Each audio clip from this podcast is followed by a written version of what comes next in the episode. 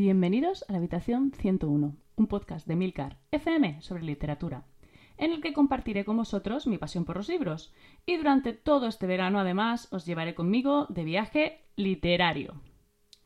Hoy nos vamos a ir hasta la antigua Mesopotamia, es decir, a Irak, un país con una historia apasionante que ha visto pasar por su tierra a grandes civilizaciones y que durante más de 14 siglos fue el centro del poder mundial.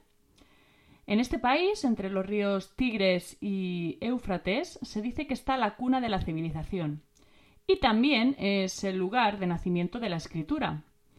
En este lugar se encontraron los primeros sistemas de escritura conocidos, pertenecientes a la civilización sumeria.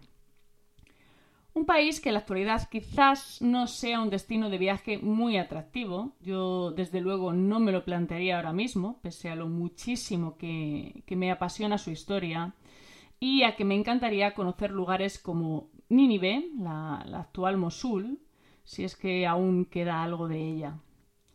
Y es que en la actualidad el país es, eh, bueno, es complicado, por decirlo de alguna manera, y por no meterme en divagaciones que no son el objeto de este podcast. Muestra de ello es la lectura que os propongo, Frankenstein en Bagdad, de Ahmed Sadabi. Considerada una de las mejores obras en árabe de la última década, que, ahí es nada, esta historia ya os adelanto que no es una lectura agradable y es que, como os decía, la realidad actual del país tampoco lo es.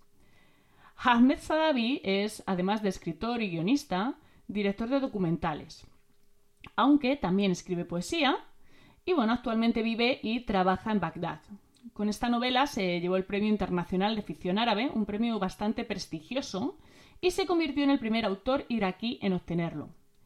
Sadabi nos va a trasladar en su novela a Bagdad en el año 2005, cuando Irak estaba inmersa en, la guerra del Golfo y Estados Unidos acababa de devolver la soberanía al pueblo iraquí. Aquí nos vamos a encontrar a Hadi, un trapero que, tras presenciar un brutal atentado, decide recoger los trozos de los distintos cadáveres que encuentra por la ciudad para reconstruir un cuerpo que enterrar. Y como si de un auténtico Víctor Frankenstein se tratara, bueno, pues su criatura va a cobrar vida y va a poner patas arriba toda la ciudad. Es una historia tragicómica que nos va a ir mostrando la vida de los distintos personajes protagonistas. La madre que, espera a su hijo, probablemente muerto. el periodista que quiere encontrar esa noticia que cambie su fortuna. Hadi, eh, el trapero que os comentaba, un mentiroso compulsivo que verá como la única verdad de su vida se convierte en una peligrosa trampa.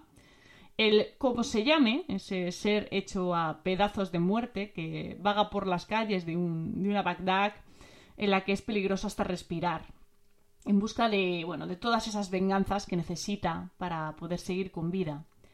Y en general, bueno, pues eh, todos los habitantes de, la ciudad que, bueno, día a día luchan por, por seguir viendo otro amanecer.